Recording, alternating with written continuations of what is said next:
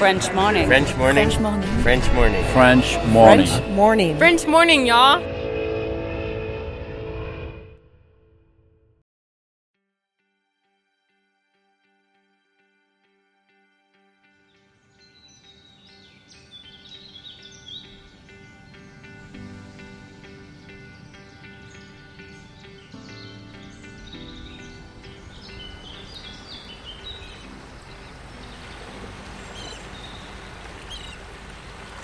Et ça y est, c'est l'été. Vous l'attendez depuis des semaines, voire des mois, pour vous reposer ou bien au contraire pour partir à la découverte du monde, de votre région ou même de votre jardin.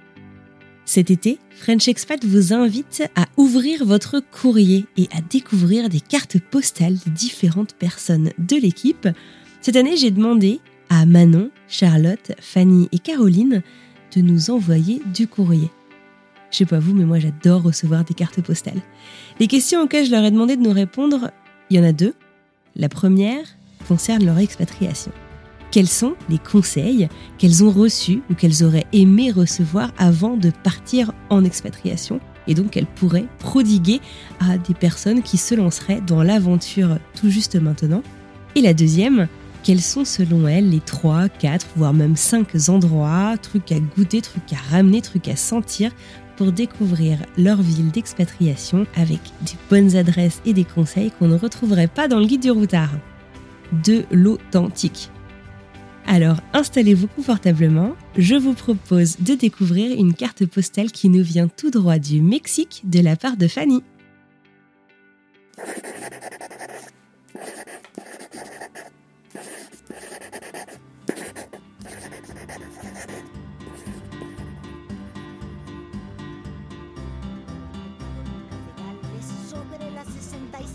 69. Conjunta en sus entrañas. 39.000 pies sobre el nivel medio del mar. Durante nuestro ascenso, crucero y Alors, trois choses que j'aurais aimé savoir avant de partir en expatriation. Je pense que la première, c'est de, de kiffer avec la communauté française. Mes premières expatriations, j'essayais vraiment de me séparer de la communauté française en me disant que j'arriverais à m'intégrer mieux et peut-être à avoir une expérience un peu plus locale, un peu plus euh, authentique. Je ne sais pas trop ce qui me motivait sur ça. Et ça a été une erreur parce que je pense que la communauté française, euh, elle apporte énormément de papoter avec des copines sur Instagram euh, quand il y a des moments de mou ou même quand on est heureux en expatriation, bah, ça fait vachement de bien en fait. Et, je, suis très heureuse maintenant d'avoir cette, communauté avec qui je peux partager mes peines et mes moments heureux. Euh, avec vraiment des personnes qui me comprennent, quoi. Et puis ça fait du bien de parler sa langue, etc. Et, euh, et je suis très très heureuse aujourd'hui d'avoir des amies françaises euh, dans chaque endroit où j'ai vécu et de pas rester dans ce truc de non, moi je veux pas traîner avec les Français parce que raison X ou Y. Je pense que ça c'était une erreur et j'aurais dû j'aurais dû le faire dès le début.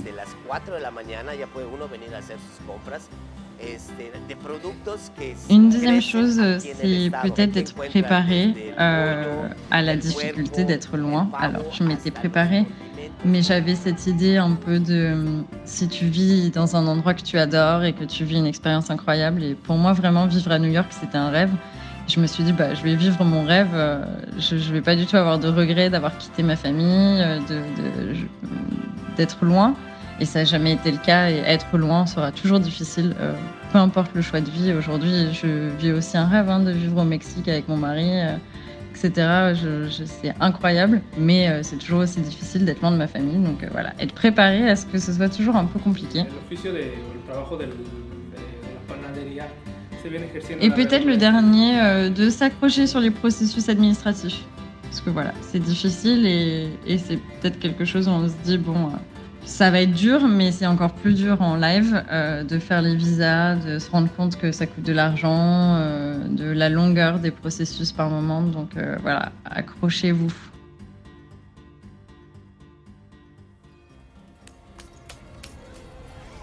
¿Me podría, señor, el honor de tocar? Deberías aprender a tocarla tú, Álvaro. ¿Para esto está usted?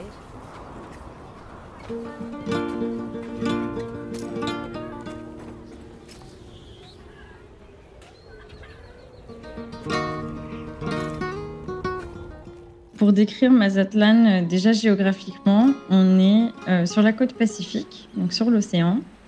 On est en face de la péninsule de la Basse-Californie, donc en face de villes comme euh, Cabo San Lucas, qui sont un petit peu plus connues, La Paz aussi. Ce sont des villes vers lesquelles on peut aller en ferry ou en avion, évidemment. Ensuite, la ville est pas très grande par rapport à Mexico City, par exemple. On est à 1h30 d'avion de Mexico City et on n'a vraiment pas autant d'habitants. Mais par contre, c'est vrai que il y a cette espèce d'atmosphère à Mazatlan de petite ville qui se prend pour une grande. Donc il y a le côté un peu laid back, euh, tranquille euh, de la ville euh, de plage, la ville balnéaire. Mais en même temps, il y a beaucoup de, bons restaurants, euh, tout est très euh, tendance, euh, beaucoup de bars, de clubs, de beach clubs aussi. c'est vraiment de beaux hôtels. C'est vraiment une destination touristique autant appréciée par les Américains et Canadiens et une très forte communauté, mais aussi très appréciée par les Mexicains eux-mêmes. On a un gros tourisme national à Mazatlan.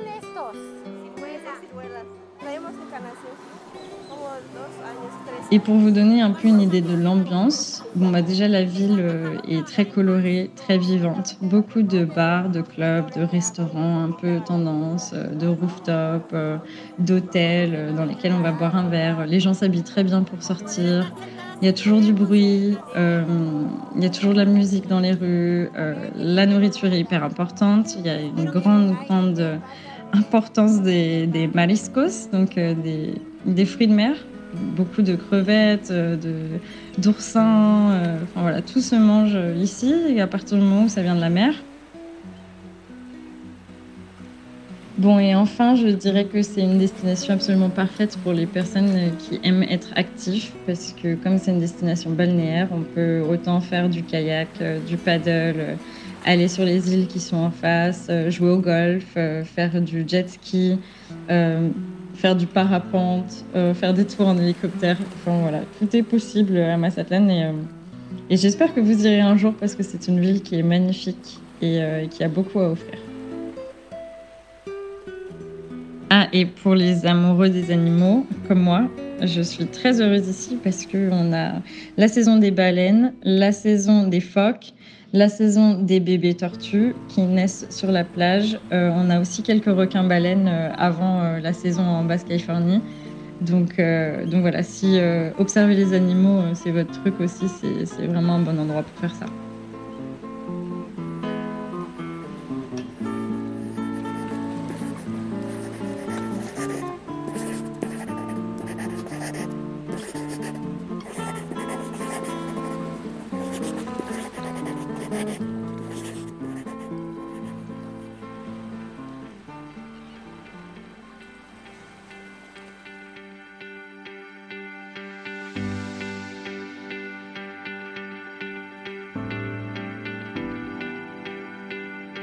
Encore une carte postale qui me donne envie d'aller réserver un billet d'avion. En tout cas, la côte pacifique du Mexique a l'air super intéressante.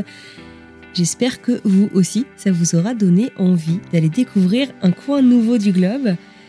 N'oubliez pas que c'est le moment de faire connaître vos voix si vous avez euh, envie d'écouter des histoires particulières, d'écouter des personnes spécifiques sur le sujet de l'expatriation. On est en train de construire la saison 3. Alors écrivez-nous sur les réseaux sociaux ou sur le site internet du podcast. C'est le meilleur moyen de vous faire connaître, de faire connaître vos souhaits, vos voeux et vos envies d'écoute pour les prochains mois. Allez, bonne semaine et à mardi prochain.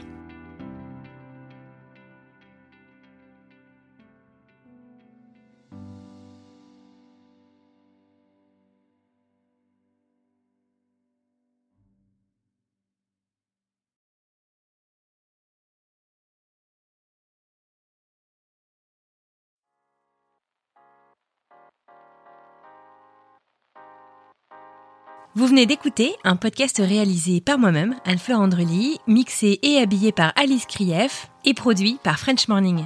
French Expat n'est pas le seul podcast de French Morning. Pour retrouver tous les podcasts du groupe, rendez-vous sur frenchmorning.com slash podcast. À bientôt!